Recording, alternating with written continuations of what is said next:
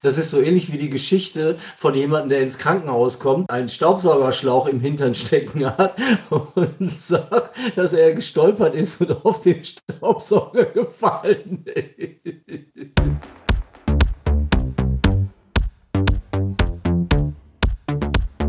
Disco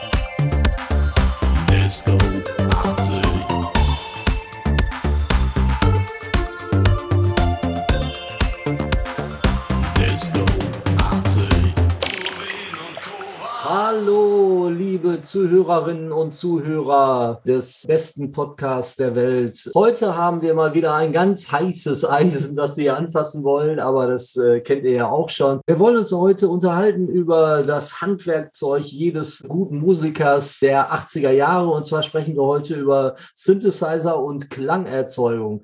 Keine Angst, wir versuchen so untechnisch wie möglich daherzukommen mit dem Thema heute. Das heißt, wir werden uns nicht über Oszillatoren oder auch nicht zu tief mit digitaler Klangerzeugung beschäftigen. Wir versuchen einfach mal die Seele des Synthesizers zu ergründen und die Klänge so gut wie es möglich ist zu beschreiben und vielleicht auch an einigen Soundbeispielen, die wir dann zwischendurch mal einspielen werden, zu erklären, worum es geht. Weil der Synthesizer grundsätzlich für mich, und ich denke, Thomas wird das ähnlich sehen, die Seele der elektronischen Musik der 80er Jahre ist natürlich ja, darüber wollen wir heute sprechen mit euch. Zum Thema Technik kann ich auch gleich eine Entwarnung geben. Ich werde dann nachher noch eine nette Episode erzählen, die mir unterlaufen ist in Bezug auf äh, Synthesizer und Technik. Aber aus meiner Sicht können wir anfangen. Soll ich mal mit meinen Lügen und Wahrheiten beginnen? Ich bitte darum. Ihr wisst ja, ne, wir haben immer zwei Wahrheiten und eine Lüge, die wir in jeder Folge am Anfang erzählen und am Schluss werden die dann aufgelöst. Mein erster Fakt ist, dass ich meinen allerersten Synthesizer damals gekauft habe, indem ich äh, so kleine Zettel ausgetragen habe und unter die Windschutzscheiben von Autos gelegt habe. Das war für eine Sprachschule und mein erster Synthesizer, den ich mir gekauft habe, zusammen mit einem Freund, das hat alleine mit dem Geld nicht gereicht, war ein Casio CZ230S, ein digitaler Synthesizer für einen analogen hat es nicht gereicht, aber der hatte 100 Speicherplätze und einen kleinen Sequencer dabei. Dafür stand das S. 99 Mark hat er gekostet. Das war der erste Fakt. Der zweite Fakt ist, dass ich auf die Idee kam, mir überhaupt einen Synthesizer zu kaufen, weil unser sehr konservativer Musiklehrer, ein alter Bundeswehroffizier war, der hat uns einmal, ich weiß auch nicht warum, das hat überhaupt nicht zu ihm gepasst, im Musikunterricht von Emerson Lake und Palmer Pictures of an Exhibition vorgespielt. 1971 wurde es aufgenommen. Und da haben die ja mit einem Minimoog schon rumgespielt, teilweise. Und der hat uns ja das Interlude gespielt und das fand ich so faszinierend, wie der da auch mit dem Rippencontroller rumdudelt und die Sounds hatte ich halt zu diesem Zeitpunkt in meinem Leben noch nicht gehört, dass ich ihn dann gefragt habe, womit man sowas machen kann. Und da hat er gesagt, ja, mit dem Synthesizer. Und ich so, ja, was kostet der? Aber der ist viel zu teuer. 50.000 Mark, so ungefähr. Könnt ihr euch nicht leisten, Herr Spackos, ihr Arbeiterkinder. So ungefähr war das. Aber trotzdem war da der Gedanke geboren. Ja, und das dritte war, ich hatte mir das gemerkt, Minimoog. Ich habe mir dann später einen Minimoog gekauft, gebraucht. Neu ging es natürlich nicht, gab es auch damals nicht mehr neu. Und zwar für 5000 Mark von meinem Entlassungsgeld als Zivildienst und von meinem gesparten Geld von der Konfirmation. Da gab es nämlich immer so Sparverträge. Über mehrere Jahre konnte man die anlegen damals in den 80ern. Und die sind da frei geworden. Und davon habe ich mir ein Minimoog gekauft. Das finde ich schön. Also, dass somit auch die christliche Kirche da Anteil an deiner späteren Nichtkarriere Karriere hatte. Genau, ich war damals auch schon aus der Kirche ausgetreten, wo, wo ich das Geld verjubelt habe. Du hättest auch noch ein paar so, so christliche Synthesizer-Musik machen können. Es gibt bestimmt, genau. auch, gibt bestimmt auch christlichen Synthie-Pop. Natürlich, ja. ja. Gibt es bestimmt. Ja, dann komme ich mal jetzt vorweg zu meinen drei Fakten mit zwei Wahrheiten und einer Lüge. Und zwar war ich mit meinem damaligen Mitmusiker zusammen auf einer Musikauktion, also einer Instrumentenauktion in Köln. Das war, muss man sich vorstellen, das ist so ein großer Saal gewesen, wo dann halt die vermeintlichen Bieter drinstehen und dann gab es so einen Katalog von den Sachen, die da äh, versteigert werden sollten. Ich weiß es nicht mehr ganz genau, aber ich bin der Meinung, dass wir dort hingefahren sind, weil da halt äh, einige alte Synthesizer natürlich angeboten wurden und ich meine, wir wollten ein Minimo kaufen. Ich weiß es aber nicht mehr ganz genau. Also kann ich heute nicht mehr sagen. Ich kann mich aber daran erinnern, dass wir auf jeden Fall wegen einem Instrument da aufgelaufen sind und da war ein Mann, der in diesem Saal, wo alle Leute standen, einen Campingstuhl aufgebaut hatte und dort die Welt las. Während der Auktion, also völlig unbeteiligt an der Auktion war. Und dieser Mann hat uns dann tatsächlich den Synthesizer vor der Nase weggeschnappt, den wir damals da kaufen wollten und hat auch viel zu viel Geld dafür bezahlt. Wir haben dann relativ schnell erkannt, dass das der Herr Schneider von der Tanzkapelle Kraftwerk war, haben ihn tatsächlich zur Rede gestellt, haben ihn dann irgendwann in einem Nebensatz auch gefragt, ob er derjenige ist, für den wir ihn halten. Und dann sagte er zu uns, ja, für wen halten Sie mich denn? Dann haben wir gesagt, ja, hier so Kraftwerk so ein bisschen. Und dann sagte er, ja, ja, das äh, wäre schon, das wäre schon richtig. Das war eine lustige Anekdote. Die zweite Geschichte, die wir tatsächlich erlebt haben, ist, dass ich auch mit meinem damaligen Mitmusiker auch nach Köln gefahren bin und von einem Menschen ein Fairlight gekauft haben. Und das war halt wirklich zu jeder Zeit und auch damals immer noch ein äh, finanziell sehr aufwendiges Unterfangen. Auf jeden Fall haben wir den Fairlight gekauft. Wir haben bei dem Kauf eine riesen Box von Disketten mitbekommen und die Disketten, die haben äh, bei dem Fairlight für die Leute, die da nicht so bewandert sind, die haben LP-Größe. Ich weiß gar nicht, wie viel Speicherkapazität Kapazität sie haben. Auf jeden Fall war da eine ganze Kiste an Sounds dabei auf diesen unsäglich großen Disketten. Wir haben uns das dann irgendwann mal zu Hause angehört und es stellte sich tatsächlich raus, dass da die Original-Sounds der Pet Shop Boys drauf waren. Nach späterem Recherchieren sind wir uns relativ sicher gewesen, dass das der Original Fairlight von Pet Shop Boys war, weil da waren tatsächlich also auch Sounds von Western Girls, also es ist aus dieser Ära gewesen, Western Girls, so One More Chance und so und da waren wirklich die Original Sounds auf diesen Disketten drauf abgefahren. Die dritte Wahrheit, Lüge oder wie auch immer ist, dass mein damaliger Mitmusiker bei einem Live-Konzert einen Bandscheibenvorfall bekommen hat, weil er einen Moog Liberation um hatte. Dazu muss man wissen, der Moog Liberation ist eine Art Gitarren-Synthesizer, also er hat einen Gitarrengriff, wo man bestimmte Modulationen noch irgendwie mitmachen kann und so. Aber dieses Teil hat äh, 44 Tasten und ist äh, wirklich sehr, sehr, sehr schwer. Jede Taste wiegt ein Kilo. So ungefähr. Also wir reden bei sehr, sehr schwer, reden wir hier also jenseits der 20 Kilo auf jeden Fall. Und Andreas hat damals einen Bandscheibenvorfall erlitten und wir mussten das Konzert abbrechen. Das äh, waren meine drei Fakten mit Wahrheiten und Lügen. Und anders als sonst spielen wir heute zur kleinen Auflockerung keine Jingles, sondern Soundbeispiele der Synthesizer, über die wir reden. Und da fangen wir doch gleich mal mit dem Minimoog an.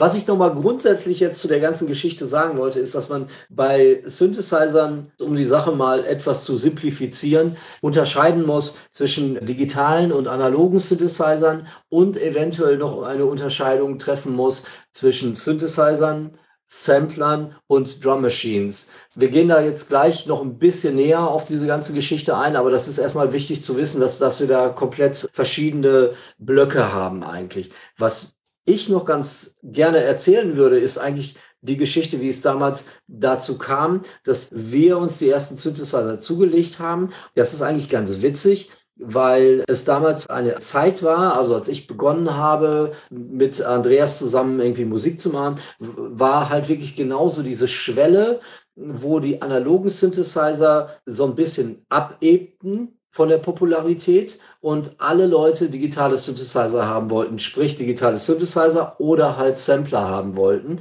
Das haben wir uns damals ganz hervorragend zunutze gemacht, indem wir uns jeden Samstag, nachdem wir in der Disco waren, eine Zeitschrift gekauft haben. Die hieß damals Reviermarkt. Die gibt es, glaube ich, mittlerweile nicht mehr, aber es war halt so eine klassische An- und Verkauf-Zeitschrift. Und die haben wir immer direkt am Bahnhof dann morgens um zwei oder drei Uhr die Ausgabe gekauft, haben die direkt irgendwie durchstöbert und haben dann den Plan für den nächsten Tag gemacht und sind losgezogen und haben irgendwie sehr, sehr günstig Analog-Synthesizer kaufen können. Andreas besitzt heute noch eine wirklich impulsante äh, Sammlung an analogen Synthesizern und viel stammt halt aus dieser Zeit, wo die Leute die Karren einfach loswerden wollten, weil sie digitale Synthesizer haben wollten oder halt Sampler haben wollten. Und das, da gab es halt eine Zeit, wo man die Analog-Synthesizer sehr, sehr günstig kaufen konnte.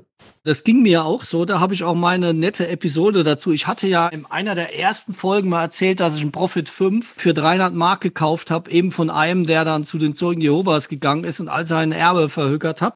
Und dieser Prophet 5, der war in einem unglaublich guten Zustand.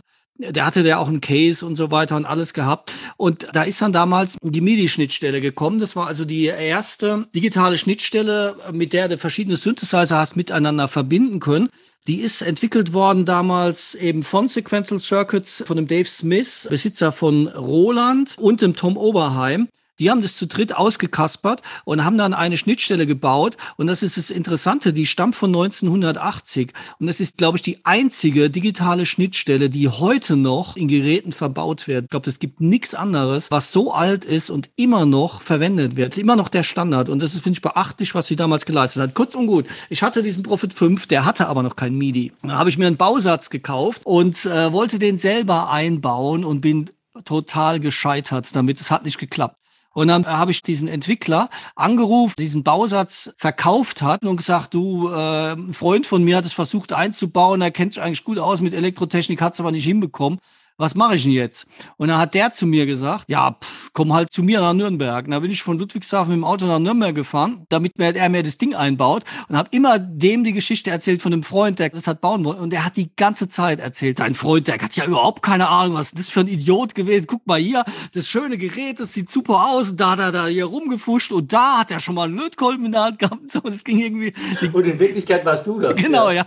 Die ganze Zeit, während, ich weiß nicht, eineinhalb Stunden hat er das Ding eingebaut. Der abgelästert über meinen imaginären Freunden. Ich bin natürlich immer kleiner geworden und da habe ich meine Limitation erkannt und gewusst, okay, mit selber Elektronik äh, was reparieren oder was auch immer machen, das lasse ich besser bleiben. Das ist so ähnlich wie die Geschichte von jemandem, der ins Krankenhaus kommt, einen Staubsaugerschlauch im Hintern stecken hat und sagt, dass er gestolpert ist und auf den Staubsauger gefallen ist.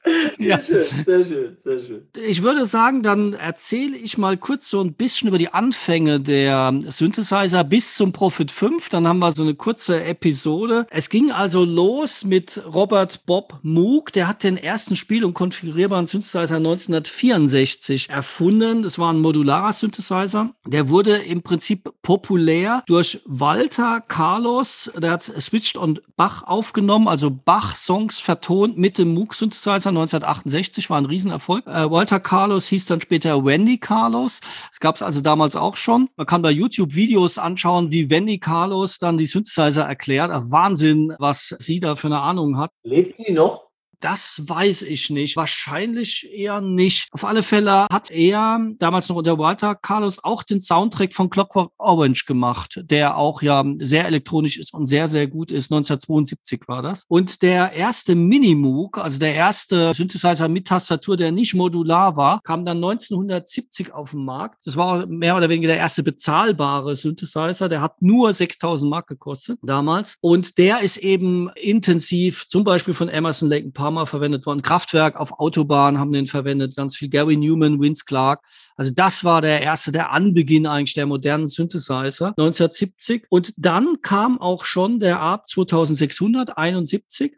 Übrigens die Stimme vom R2D2 aus Star Wars, die ist mit dem ARP 2600 gemacht. Und das Interessante dabei ist, einer der Händler für den ARP 2600 war der Tom Oberheim. Der hat dann eine Tastatur dafür gebaut und später hat er dann angefangen, Oberheim Synthesizer zu bauen, die auch sehr bekannt worden ist. Zu denen kommen wir dann später noch dazu. Oh, das wusste ich auch nicht. Okay. Und 1978 1979 kam dann eben schon der Prophet 5 und das Spezielle daran war, dass das der erste Polysynth war mit Speicherplätzen. Der Minimoog war nämlich nur ein Monosynth, der konnte nur einen Ton gleichzeitig spielen. Der Prophet 5, wie man dem Namen entnehmen kann, konnte fünf Töne gleichzeitig spielen und er hatte Speicherplätze, was total toll war, wenn man nicht jedes Mal live das Preset neu, also den Sound neu bauen wollte, konnte man einfach auf den Knopf drücken und dann hat man einen Sound gehabt, den man vorher in aller Ruhe programmiert hat. Das war für jemanden wie mich unglaublich gut, weil ich konnte das nicht wie Andy on the fly jetzt mal eben einen geilen Bass auf der Bühne programmieren. Das hätte bei mir zwei Stunden gedauert. Dazu gibt es ja auch die lustige Geschichte aus dem Podcast, den wir mit Markus Reinhardt gemacht haben vom Wolfsheim, der sich irgendwelche Karten gebastelt hat und darauf irgendwie Striche gemalt hat, um die nicht speicherfähigen Synthesizer dann auf der Bühne dazu zu benutzen, irgendwie Sounds zu reproduzieren. Es gibt tatsächlich auch Synthesizer, wo es so Auflegekarten gibt, wo man dann die, die einzelne Position der Drehregler mit einem Stift anzeichnet, um den Sound dann halt in Kürze irgendwie nachbauen zu können. Mhm. Das waren praktisch die ersten Speicherplätze, aber die richtigen Speicherplätze waren natürlich erheblich angenehmer, um, weil man nur eine Taste brauchte, um die, den Sound wieder aufzurufen. Ne? Und der Profit 5, der ist zum Beispiel verwendet worden, sehr viel Genesis. Die meisten Synthesizer-Sounds, die Genesis verwendet hat, sind Profit 5 oder ähnlich. Zum Beispiel auch Peter Gabriel später, Sledgehammer, der Beginn ist mit dem Prophet 5 gemacht. Der Terminator Soundtrack, der ist fast komplett mit dem Prophet 10 gemacht. Das waren im Prinzip zwei Prophet 5 zusammengebaut mit einer Doppeltastatur. Das ist also ein typisches Instrument aus dieser Zeit. Obwohl ich den besessen habe, habe ich den relativ selten eingesetzt, weil irgendwie der Soundcharakter, der war mir so, so brassig. Also ich habe den gar nicht so toll gefunden vom Klang. Der konnte keine richtig coolen Bässe und es war gar nicht so mein Gerät gewesen. Ich habe den sehr selten eigentlich nur eingesetzt. Obwohl das ein schöner Synthesizer ist. Ich finde, der ist auch ja, optisch. vom Design her ein sehr, sehr schöner Synthesizer. Aber der Prophet 5 ist halt wirklich so ein klassischer Schmeichler, finde ich. Also er kann keine wirklich bösen Sounds. Mhm. Also er ist mehr halt so für die Flächen, aber auch jetzt nicht so richtig fette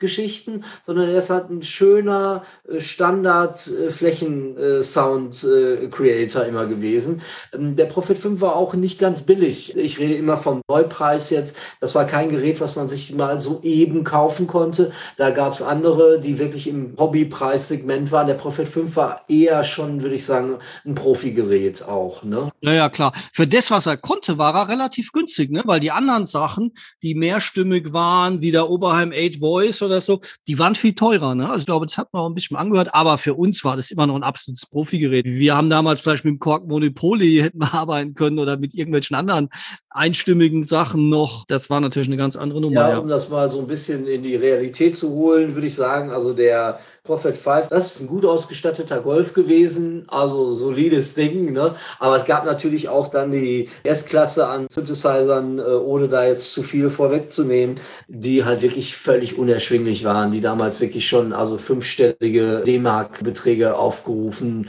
wurden. Ne? Von Roland zum Beispiel, ein Jupiter 8 oder ein LK Syntex, der doch ein bisschen, glaube ich, preismäßig darunter lag. Aber das waren schon Geräte, die richtig viel Geld gekostet haben. Ne? Aber bevor wir weiter mit dem Jupiter 8 machen, hören wir jetzt noch ein Soundbeispiel vom Prophet 5 und zwar so ein typisches Pad.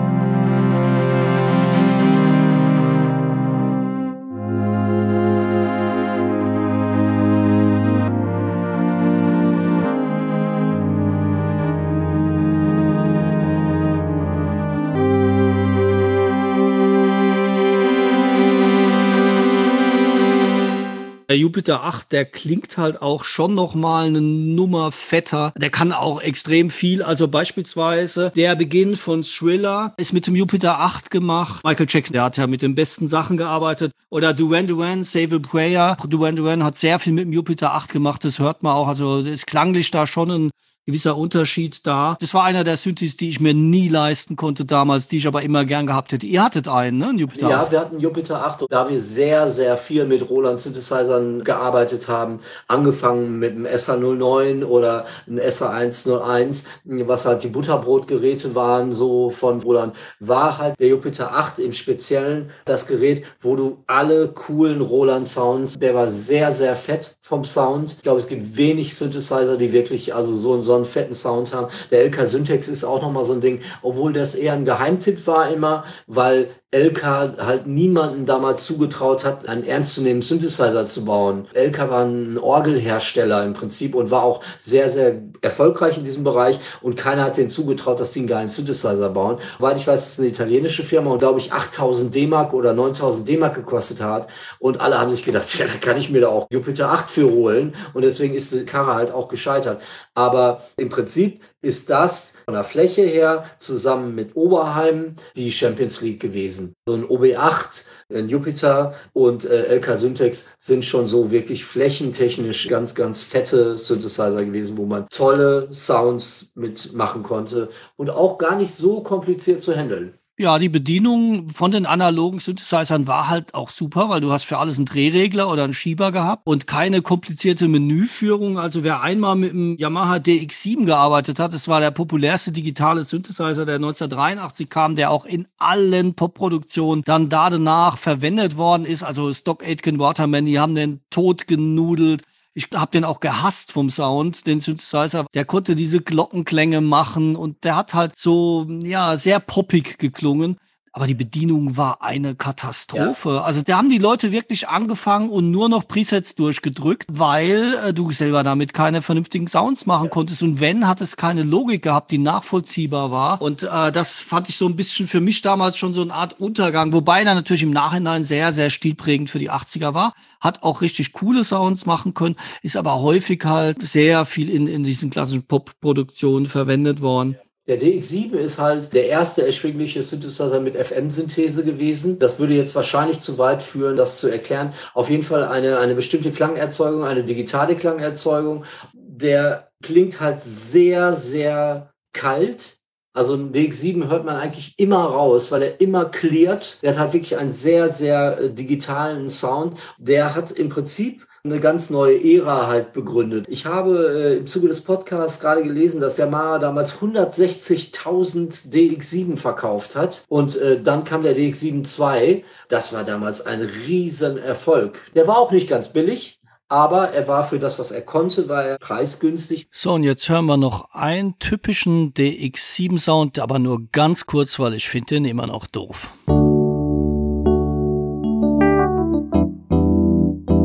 Thema Flagship Synthesizer, um nochmal auf den äh, Jupiter 8 zurückzukommen, was mir damals immer sauer aufgestoßen ist, wenn man einen Jupiter 8 live benutzt hat, dann hat sich immer eine Bandscheibe gemeldet. Ne? Wir hatten den Jupiter 8 immer live dabei und hatten halt auch noch ein Case dafür und dann reden wir von 30, 35 Kilo.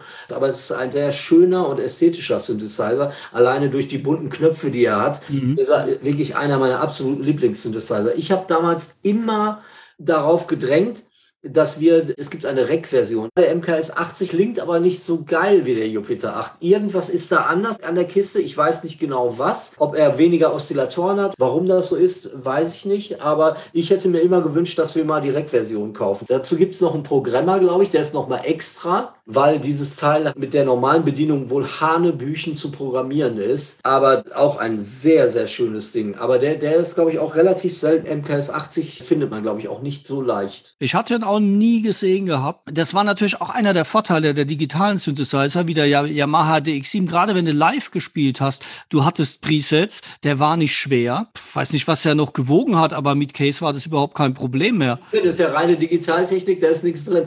Was auch sehr interessant ist, um jetzt nochmal die Geschichte vom DX7 fortzuführen, der einer der erfolgreichsten Synthesizer seiner Zeit war, äh, ohne Frage. Eigentlich ist der DX7 eine schlechte Kopie, so sagen böse Zungen, des PPG Wave gewesen. Der klingt auch mhm. eigentlich ziemlich ähnlich wie der äh, PPG 2. Ja, also der erste PPG. Ja. Das ist halt eine deutsche Erfindung gewesen. Der PPG war auch vor dem DX7 da. Der DX7 klingt wirklich sehr, sehr, sehr ähnlich wie der PPG, nur der PPG kann es besser. Der PPG war aber, glaube ich, zwei oder dreimal so teuer wie der DX7 und deswegen mhm. war auch kein großer Erfolg. Den PPG kann man aber auf sehr vielen Produktionen auch hören. Der PPG ist zum Beispiel zum Einsatz gekommen bei Aha, bei Alphaville, bei David Bowie, bei The Fix. Wo man ihn besonders gut hören kann, ist bei Propaganda. Genau. Und zwar da ist es da, da, da, da, da, da, da, da, da, da, da, da, da. Das ist ein ganz, ganz klassischer PPG-Sound. So klang diese Kiste. Sie klingt digital, aber sie hat richtig Wumms, also wesentlich mehr Wumms, als der DX7 jemals hatte. Ja. Es hat mehr Tiefe. Aber wie gesagt, er war jetzt kommerziell nicht ein großer Erfolg, weil er war wirklich sehr, sehr teuer. Es war auch ein absolutes Profi- Gerät. Und die Liste der User geht noch weiter über Gary Newman, Robert Palmer und Saga natürlich. Da hört man ihn auch sehr oft, äh, sehr prägnant.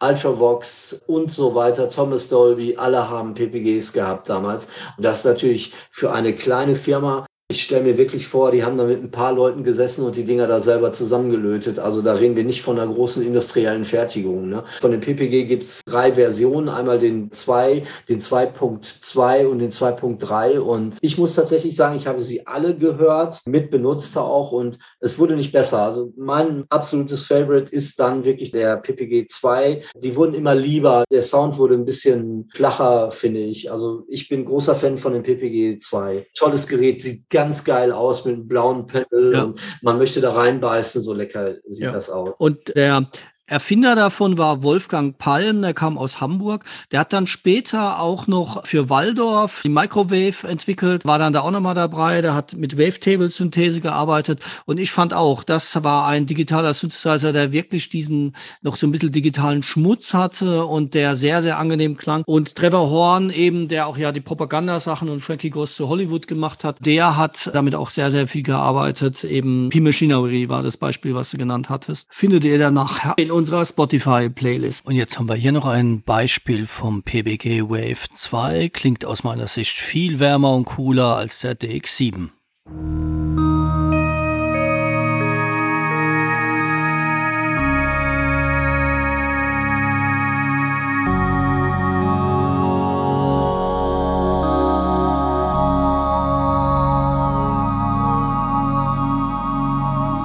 Ich konnte vorhin nicht so schnell dazwischen kretschen, aber der MKS 80, das war die Rec-Version vom Jupiter 6. Ah. Roland hat es ganz clever gemacht. Der Jupiter 6 hatte eben nur sechs Stimmen, der 8 hatte acht. Ah. Und ich weiß nicht, warum die den nicht MKS 60 genannt haben. Keine Ahnung. Ach, dann ist er gar kein Jupiter 8. Nee. Okay, ich erinnere mich nur daran, dass es gab einen Programmer dazu und den musstest genau, du ja. auch haben, weil die Programmierung irgendwie hanebüchen war über diese Rec-Version und äh, der war auch nochmal richtig teuer. Äh, das wusste ich nicht. Siehst du, man lernt äh, Tag für Tag noch dazu, okay? Diese Benamungen waren immer ganz komisch. Also der MKS 50 war zum Beispiel dann vom Alpha Juno. Ja. Den hatte ich mal gehabt, den MKS 50. Mhm. Und also da gab es irgendwie keine große Logik in den Rec-Modellen, die die hatten. Mhm. Und jetzt noch ein wenig Jupiter 8.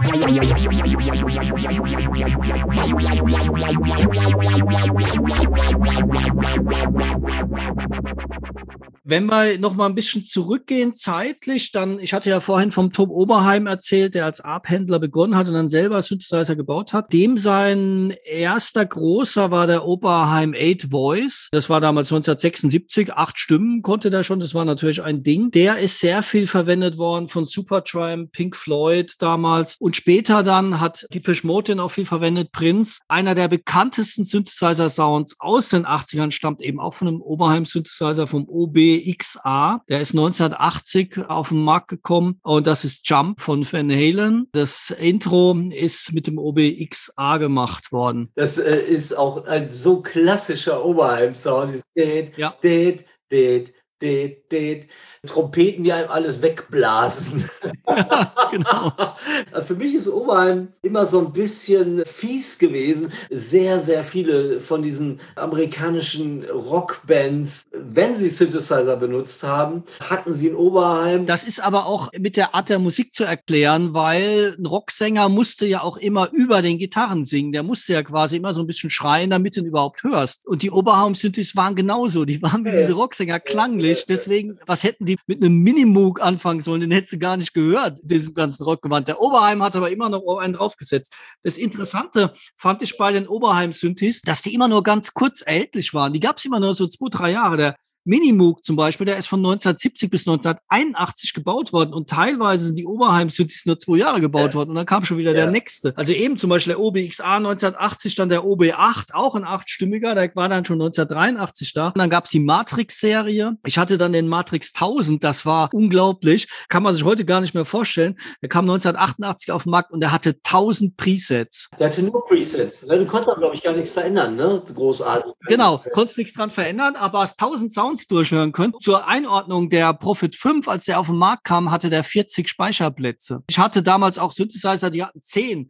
Speicherplätze, ja. Das heißt, du hast für live bist du damit noch klargekommen, aber wenn du im Studio hast arbeiten müssen, hast du immer einen opfern müssen. Äh, und auf einmal kam dann Synthesizer, das war ein Recken, 19 Zoll Gerät, eine Höheneinheit nur. Und das hatte 1000 analoge Sounds Wahnsinn. drin. Und das war natürlich schon ein Ding. Da habe ich sehr, sehr viel mitgearbeitet. Der war günstig, ne? Genau, der war relativ günstig. Und es gab dann später auch so eine Art Programmer dazu, so dass du diese Sounds auch noch anpassen okay, konntest. Ja. Den hatte ich dann auch. Also du konntest die in gewisser Art und Weise auch anpassen. Dann das Schöne bei einem Synthesizer ist ja auch immer, dass du jetzt nicht einfach nur den Sound spielst und dann ist der nicht veränderbar, sondern du konntest ja eben über die Lautstärke und über andere Parameter diesen Sound auch steuern, wie er klingen soll, über ein Pitchband und so weiter. Mhm.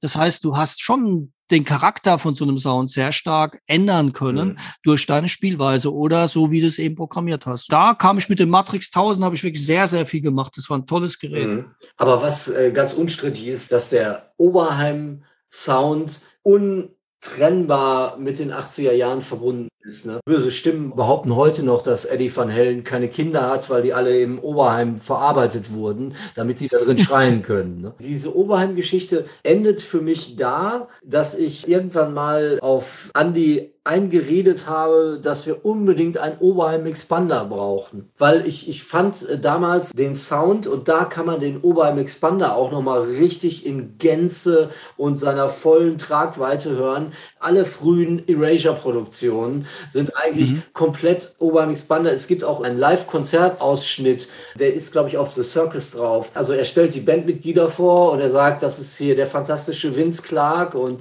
ich bin Andy Bell und dann stellt er die, die Background-Sängerin vor und dann sagt er, und this is the Oberheim Expander. Und dann kommt äh, da wirklich irgendwie so ein unglaubliches Gewitter von Oberheim-Sounds. Ich fand die Idee so sexy, dass wir nur mit diesem Ding dann da losziehen und nichts mehr tragen müssen. Aber der Zahn wurde mir dann gezogen, weil die Karre klingt wirklich ganz cool und aber der klingt sehr lieb, muss ich ehrlich sagen. Wir haben uns dann echt mhm. ein bisschen gewundert und versucht da den ein oder anderen bösen Sound rauszukriegen. Es war unmöglich. Das Ding klingt immer lieb und immer schön. Aber Erasure klang ja auch immer ja, lieb. Das hatten wir nicht bedacht. Also, ja, also. das klingt alles total sweet und angenehm, ne? aber genauso ist auch der Oberheim Expander. Das ist halt wirklich so eine große Zuckerwatte eigentlich. Ja. Aber jetzt spielen wir nichts vom Oberheim Expander, sondern vom Oberheim XA, der also früher auf den Markt kam und der eben noch so diese Schärfe hatte, die Oberheim ausgezeichnet hat.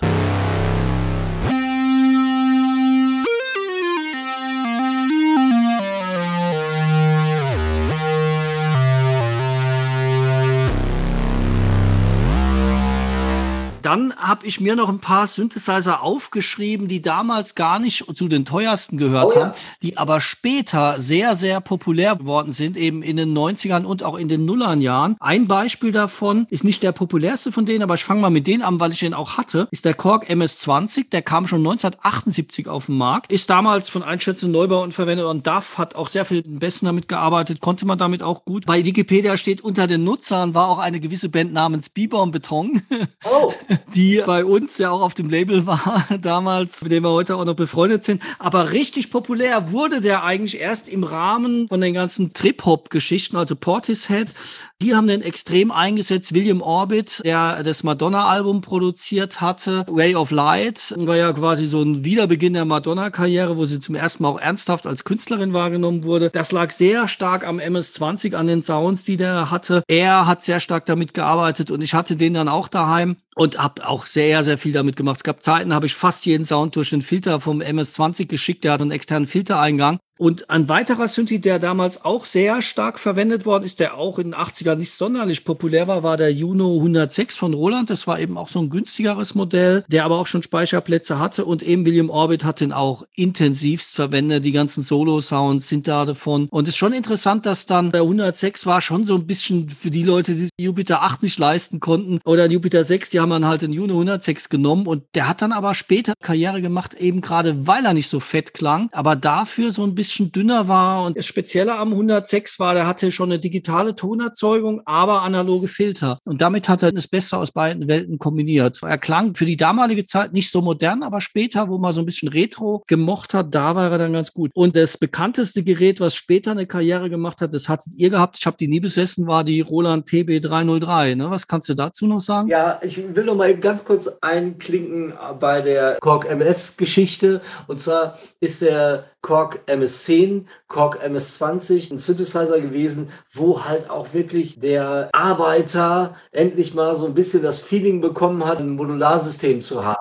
Weil du konntest halt auch ein paar Sachen modular verknüpfen. Das waren zwar totale Plastikvögel, obwohl das äh, Panel äh, Metall war. Die sahen aber richtig cool aus. Da gab es ja auch eine schöne Serie, angefangen mit dem MS10, dann der größere Bruder der MS20, passend dazu den äh, Korg Vocoder, passend dazu den Korg Sequencer und die richtigen Cracks, die hatten natürlich alle vier Sachen dann nebeneinander stehen und das sieht natürlich auch schon richtig beeindruckend aus. Im Prinzip sind sie Abkömmlinge der großen Serie gewesen, PS3000, PS6000. Die äh, haben auch dieses steile Panel, die gibt es mit einer externen Tastatur. Es gibt aber auch eine Version, die eine Tastatur dabei hat und das sieht aus wie ein riesiger MS-20 halt, aber auch mit Holzseitenteilen.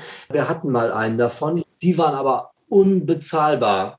Und Korg hat halt so eine Consumer-Version gemacht in diesen MS-Geschichten. Und das waren tolle Synthesizer. Die hört man immer wieder und bei ganz, ganz vielen Produktionen, wie du ja auch schon gesagt hast. Und hier haben wir jetzt noch einen Sound vom Korg MS-20.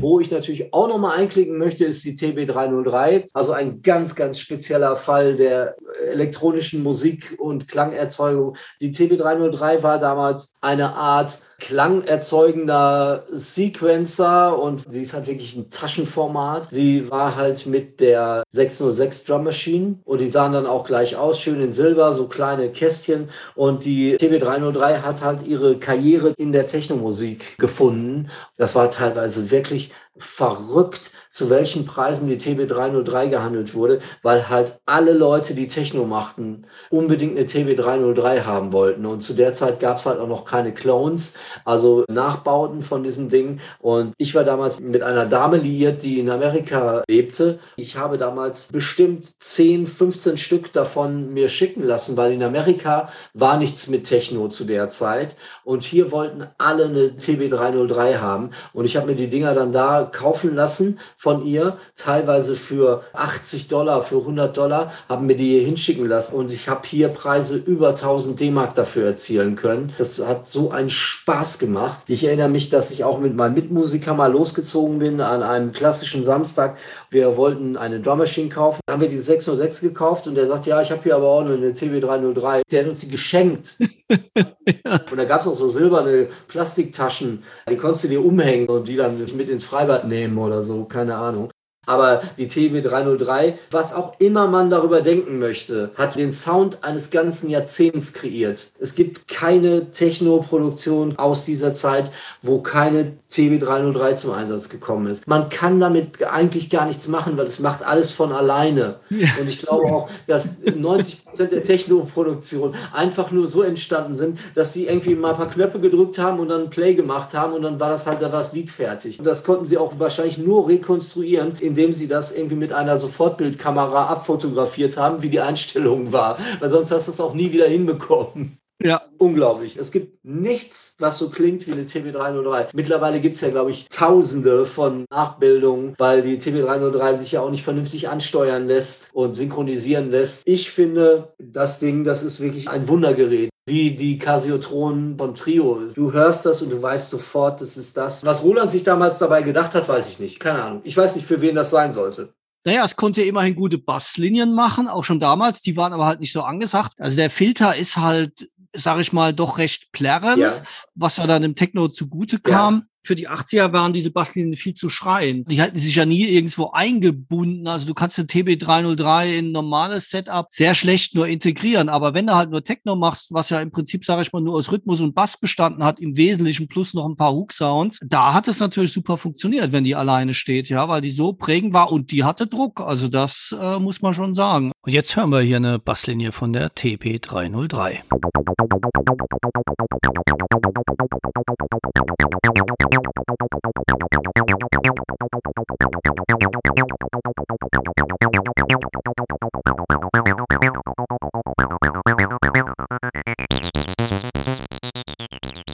Und das Pendant dazu halt Drum Machine mäßig ist ja dann nicht die 606 gewesen, sondern die 909 gewesen. Die komische Auffälligkeit, dass sie eine digitale Snare hat, die Bassdrum ist analog dieses Ding, das war für Popmusik oder für normale Tanzmusik, das war einfach nicht zu gebrauchen. Den Hall dieser Snare, den hörtest du noch irgendwie drei Häuserblocks weiter. Wir haben damals eine 909 gehabt, weil das die billigste Drummaschine war, die es damals gab. Und wir waren tot unglücklich mit dem Ding. Wir hätten so gerne eine andere Drummaschine gehabt, aber wir konnten uns keine leisten. Die 909 hat dann hinterher auch eine riesen Karriere im Techno gemacht und alle wollten dieses Ding haben. Die war unbezahlbar. Ich weiß gar nicht, was heute eine 909 kostet. Also die sehr seltene Gold Edition der 909 wird für 15.000 Dollar momentan angeboten. Und jetzt hören wir mal kurz ein Pattern von der Maschine.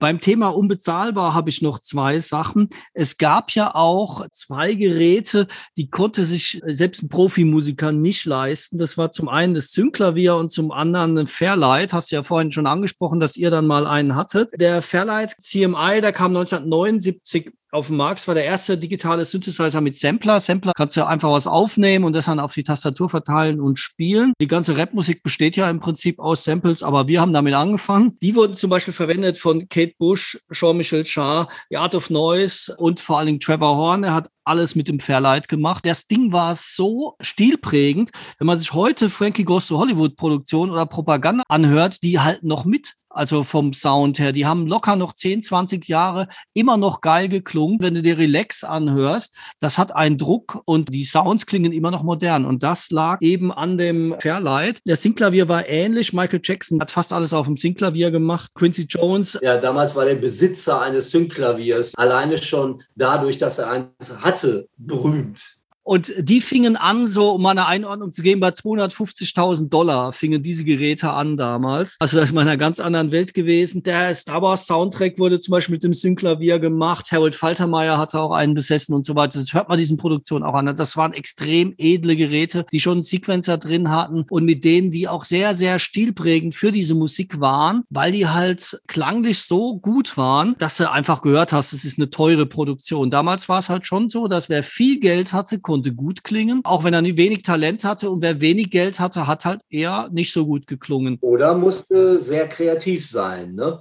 Genau, so wie bei der neuen deutschen Welle, die hatten alle nicht viel Geld, haben es aber geschafft, gut zu klingen. Wenn natürlich dein Vater den Düsseldorfer Flughafen gebaut hat, wie das bei Kraftwerk der Fall war, dann konntest du dir natürlich ähm, die besten Synthesizer kaufen und hast schon deswegen bessere Geräte gehabt als vielleicht andere Bands, die das gleiche Talent gehabt hätten. Ne? Das war also etwas undemokratisch damals. Bei diesem System war halt auch nicht nur der Klang, sondern man muss sich heute im Jahr 2021 vorstellen, dass wir von den auslaufenden 70er Jahren, Anfang der 80er Jahre sprechen. Und da war ein Soundsystem, wo man über einen Monitor mit einem Kontaktstift, was heute Apple Pen heißt, glaube ich, auf dem Monitor den Sampler bedienen konnte und programmieren konnte und sich Sequenzen damit programmieren konnte. Das ist unvorstellbar. Normalerweise hätten die Leute, die dieses Ding da entwickelt haben, die hätten damals irgendwie auf dem Marktplatz wegen Hexerei verbrannt werden müssen. Das hat schon funktioniert. Da ist ein Kabel an diesem Pen dran und man kann mit diesem Pen auf dem Bildschirm Sachen anklicken.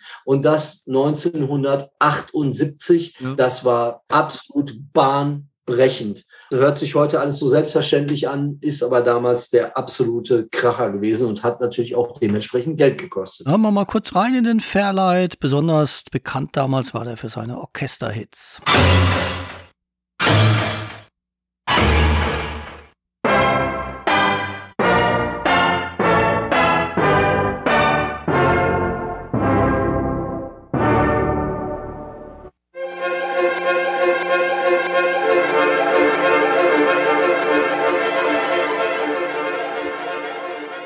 Der Wolfgang Palm, der PBG-Synthesizer gemacht hat, der wollte ein ähnliches System auf den Markt bringen. Das hätte nur 10.000 Mark kosten sollen, war etwas später und das ist leider gescheitert. Das, das ist, glaube ich, nur eine Vorserie geblieben. Es gab anscheinend keinen Bedarf dafür, weil die Leute das gar nicht verstanden haben, dass in einem Gerät alles zu produzieren ein riesiger Vorteil ist. Heute arbeitet ja jeder nur noch mit dem Laptop, hat da diverse Plugins drin und hat vielleicht noch zwei, drei externe Geräte. Und das äh, hatte sich damals noch nicht durchgesetzt. Ja, das ist ja sowieso total irre, dass du heute einen riesen Markt an Plug-in-Synthesizern hast und eigentlich diese ganzen großen Synthesizer heute dir für ein paar Euro kaufen kannst und auf deinem Computer installieren kannst, der Sound dann halt emuliert wird, was manchmal gut gelingt und manchmal weniger gut gelingt. Es ist natürlich äh, erstmal auch ein Platzproblem, ne? weil wenn du all diese relevanten Synthesizer haben willst, dann musst du mindestens einen Raum in deiner Wohnung zur Verfügung haben, um diese dort zu lagern. Ne? Aber lass uns doch nochmal über Sampler sprechen. Also praktisch eine Ära zeitgleich, aber so ein bisschen versetzt kamen dann halt auch die ersten Sampler auf den Markt. Und auch da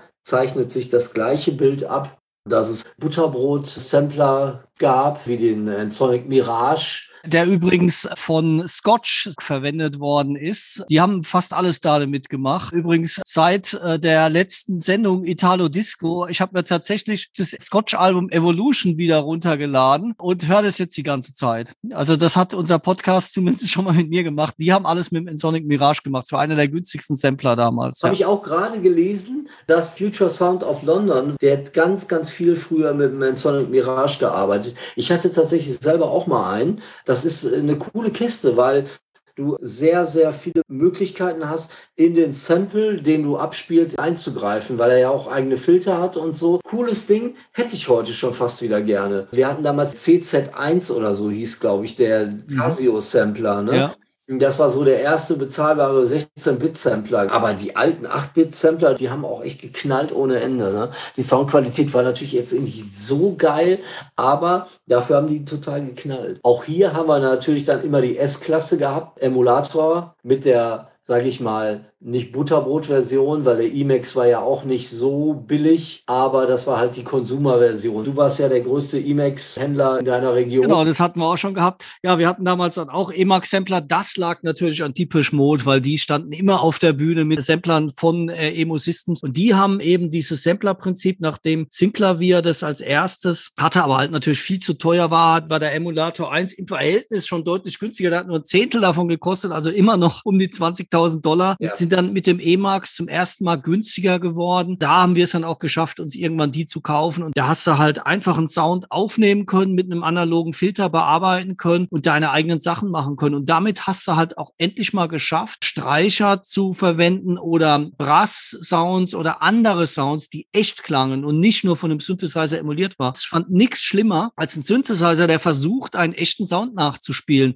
Der Synthesizer soll das machen, was er am besten kann, nämlich Sounds, die du noch nie gehört hast, erfinden und nicht irgendwas anderes nachmachen. Und das war das, was eben die Sampler konnten. Die konnten die echten Sounds so nachspielen, dass sie auch echt klangen. Ja? Und äh, das war das Besondere an den Samplern. Also Emulator hat natürlich total Geschichte geschrieben, wo man das sehr, sehr gut hören kann auf diversen CDs von Twice a Man, eine schwedische Band. Da gibt es zum einen diese Makato Strings. Das ist wirklich so ein ganz, ganz klassischer Emulator 2 Sound. Äh, Strings, die wirklich einen sehr, sehr harten Anschlag haben und äh, die unverwechselbar wechselbar sind, die kann man da bis zum Erbrechen hören. Emulator 2 ist natürlich auch sehr, sehr viel auf der Black Celebration zu hören.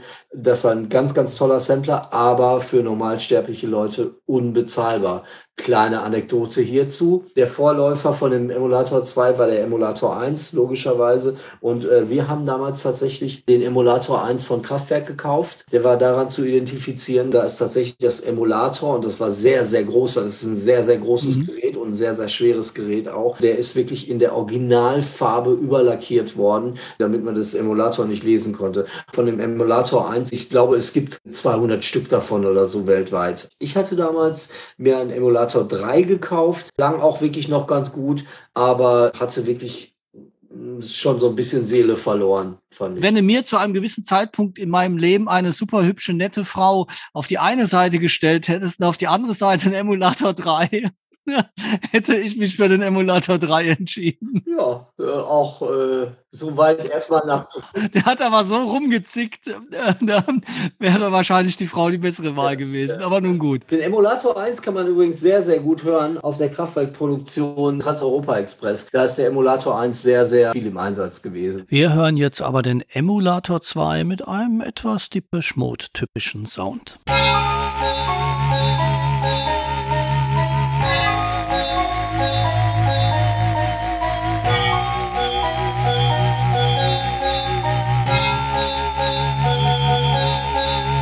Lass uns mal ein bisschen über Lieder sprechen.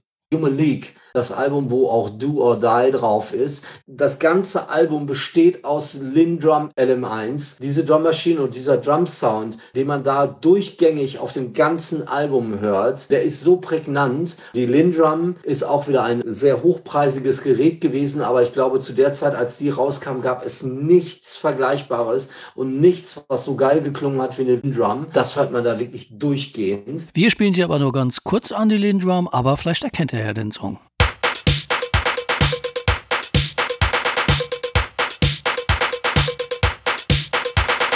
Eine andere Geschichte, die mich super fasziniert hat und wo wir nochmal in einen ganz anderen Bereich kommen, ist natürlich das Musikinstrument, will ich sagen, das äh, Mellotron, was auf keinem anderen Lied besser zu hören ist als Made of Yolines von OMD. Das ist wirklich absolut Mellotron und es ist natürlich auch absolut Gänsehaut. Das Mellotron ist im Prinzip eine Urversion des Samplers gewesen, wo Instrumente aufgezeichnet wurden auf einem Magnetband und durch das Drücken der Taste dieses Magnetband abgespielt wurde, nur verteilt auf eine ganze Tastatur und abspielbar in allen Tonlagen über die Tastatur dann. Da musste man dann halt wirklich einen ganzen Rahmen kaufen, wo bespielte Bänder drauf waren und auf diesem Rahmen waren dann drei Sounds drauf. Also einmal Streicher, einmal Chor und noch irgendwie was anderes dann oder so.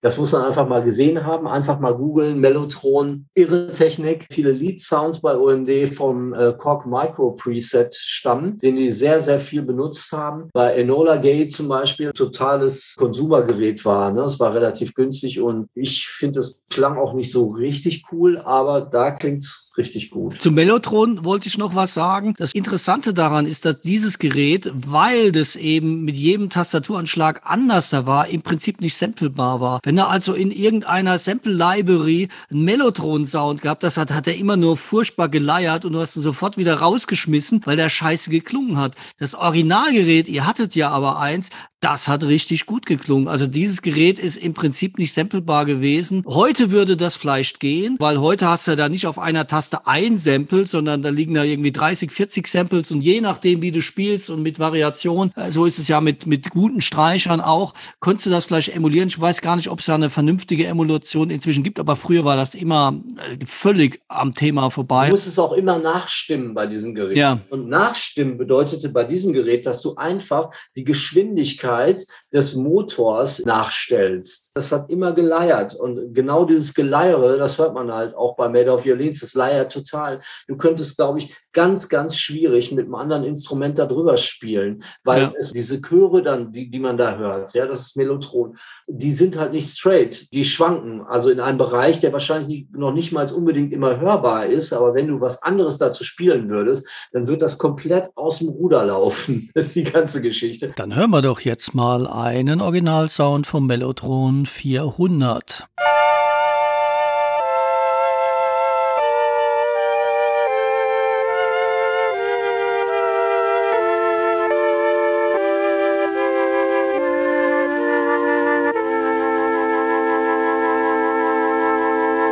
was ich auch nicht wusste, um nochmal bei speziellen Songs nachzuhaken. Tatsächlich ist es so, der Lead-Sound von Tainted Love Soft Cell stammt vom Sync-Klavier. Das wusste ich auch nicht. Ah. Was mich auch immer interessiert hat, und was viele Menschen vor uns sich wahrscheinlich schon gefragt haben, ist, wie ist damals dieser Bass bei Blue Monday von New Order entstanden. Ja. Und tatsächlich ist das ein Moog Source. Auch ein sehr, sehr hm. schöner Synthesizer, den ich klanglich aber immer scheiße fand. Aber da macht er einen richtig guten Job, finde ich. Ich muss uns nochmal an dieser Stelle entschuldigen. Irgendwie, wir können hier natürlich nicht alle Songs und nicht alle Synthesizer herbeizitieren. Mir würden noch so viele schöne Geräte einfallen. Lass uns noch mal ganz kurz über Lieblingssynthesizer sprechen. Einer meiner absoluten Lieblingssynthesizer, den wollte ich unbedingt heute noch mal zur Sprache bringen, ist eine kleine Plastikkiste mit schwarz-gelber Tastatur. Und das liegt nicht daran, dass ich BVB-Fan bin, bin ich nämlich gar nicht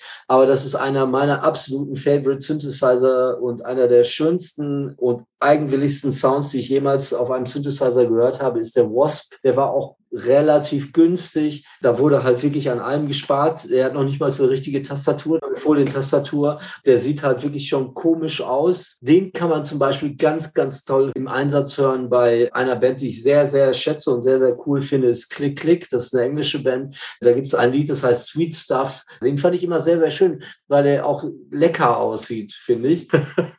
Ach komm, dann hören wir uns den Waspal auch noch an.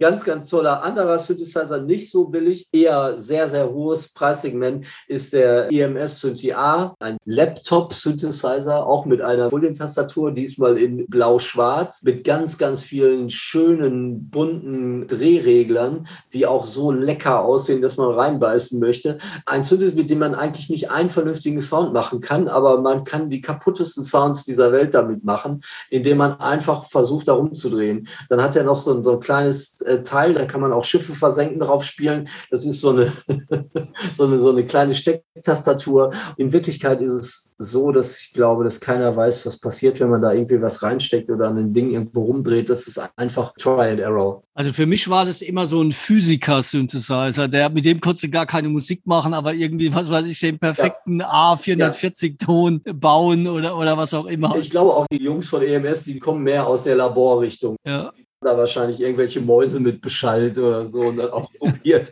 ob die danach dann kotzen, keine Ahnung. Und einer meiner persönlichen Lieblings-Synthesizer, auch sehr, sehr obskur, ist äh, von Electro Harmonix Mini-Synthesizer. Ja. Auch wieder ein Synthesizer mit einer Folientastatur, diesmal in schwarz. Die Karre hat, glaube ich, keine 1000 D-Mark gekostet, was wirklich extrem billig war sieht eigentlich aus wie ein etwas größerer Taschenrechner mit einer Folientastatur. Aber da kommen Klänge raus aus diesem Ding, das ist unglaublich. Und mein absoluter Favorite Synthesizer, damit möchte ich dann auch euch nicht weiter strapazieren, ist der SH101 von Roland. Ein Synthesizer, wo man einen Gitarrengriff dran machen kann, muss man aber nicht. Aus so einem grauen Hartplastik, den gab es auch in Blau und in Rot, mit einem eingebauten Sequencer, wo keiner weiß, wozu der gut sein soll. Aber ich glaube, die Hälfte aller Second Decay Songs sind mit diesem Sequencer entstanden, weil es einfach so, so eine random Geschichte ist auch. Also du machst irgendwie irgendwas und du hast so wenig Einfluss darauf, aber oft kommen da wirklich coole Sachen bei raus. Den fand ich klanglich auch total super. Ich wollte mir den auch immer kaufen für live als Kita, also als Umhänge-Keyboard. Aber mein Problem, den gibt es einfach nicht mit Speicher erstes Problem. Und das zweite ist, es hat auch noch nie jemand einen Nachbau davon gemacht, der vernünftig ist. Das ist auch immer das Problem. Es gibt sehr, sehr viele Nachbauten von den Geräten und das verstehe ich einfach nicht. Das fing mit dem Korg MS-20 an. Die bauen die Geräte dann nach. Klanglich sind die relativ nah dran, aber dann machen die da Mini-Tastaturen rein und das Gerät sieht dann aus wie so ein Spielzeugmodell. Und mhm. das ist mir völlig unbegreiflich. Wenn du so ein Gerät nachbaust, dann musst du es in der Originalgröße machen. Das muss ja nicht so schwer sein. Also ich Ich habe das nie verstanden, was es soll, so ein Gerät nochmal auf den Markt zu bringen und es dann zwei Drittel kleiner zu machen. Es gibt da auch einen Nachbau von dem SH101, der aber dann genau solche Sachen nicht kann. Dann brauchst du es auch nicht machen. Im Bereich Synthesizer gibt es heute fast gar keine Entwicklungen mehr, die irgendwie spannend wären. Das bezieht sich alles nur noch im Plug-in-Bereich. Und eben selbst wenn dann Nachbauten kommen, dann haben die zwar Speicherplätze, aber haben überhaupt nicht mehr den Charme des Originals oder die Haptik des Originals. Dass es wirklich nicht mal irgendwie wenigstens mal einmal im Jahr irgendwie was gibt, wo das ist mal Nordlied war da noch mal so ein Ding, irgendwie, wo was relativ spät kam. Ein Synthesizer, mit dem man arbeiten kann und der auch, auch ja. irgendwie einen Sound hat, der eigenständig ist. Das war ein cooles Ding zum Beispiel. Das hast du heute echt so gut wie gar nicht mehr. Ne? Aber anscheinend ist die Zeit der Synthesizer und der großen Synthesizer wirklich vorbei. Ne? Dann haben wir jetzt als letztes noch ein Beispiel von Christians Lieblingssynthesizer Roland SH101.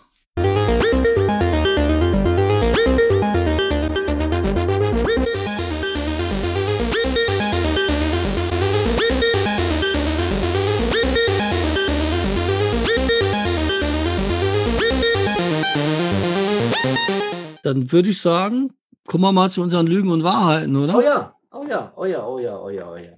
Also dann fange ich mal an und löse mal auf. Mein erster Synthesizer war tatsächlich der Casio CZ230S, den ich mit dem Austragen von Zetteln gekauft habe. Und das stimmt tatsächlich, was ich erzählt habe. Im Musikunterricht haben wir damals Pictures of an Exhibition gehört und das hat mich angefixt, wo ich gewusst habe, ich brauche einen Synthesizer. Was allerdings nicht stimmt, ich habe nie in meinem Leben einen Minimoog besessen, weil ich fand den zwar klanglich toll, aber was hätte ich mit einem Sound anfangen können, mit einem Ton nur zu einer Zeit? Der hatte ja nicht mal MIDI das es einbinden können und sagen können, mache ich eine Basslinie, war mir also viel zu teuer. Ich weiß leider nicht mehr genau, was ich mit meinem Geld von der Konformation gemacht habe. Wahrscheinlich irgendwelche anderen Geräte gekauft. Denn MS-20 war kein Minimoog, den habe ich nie besessen.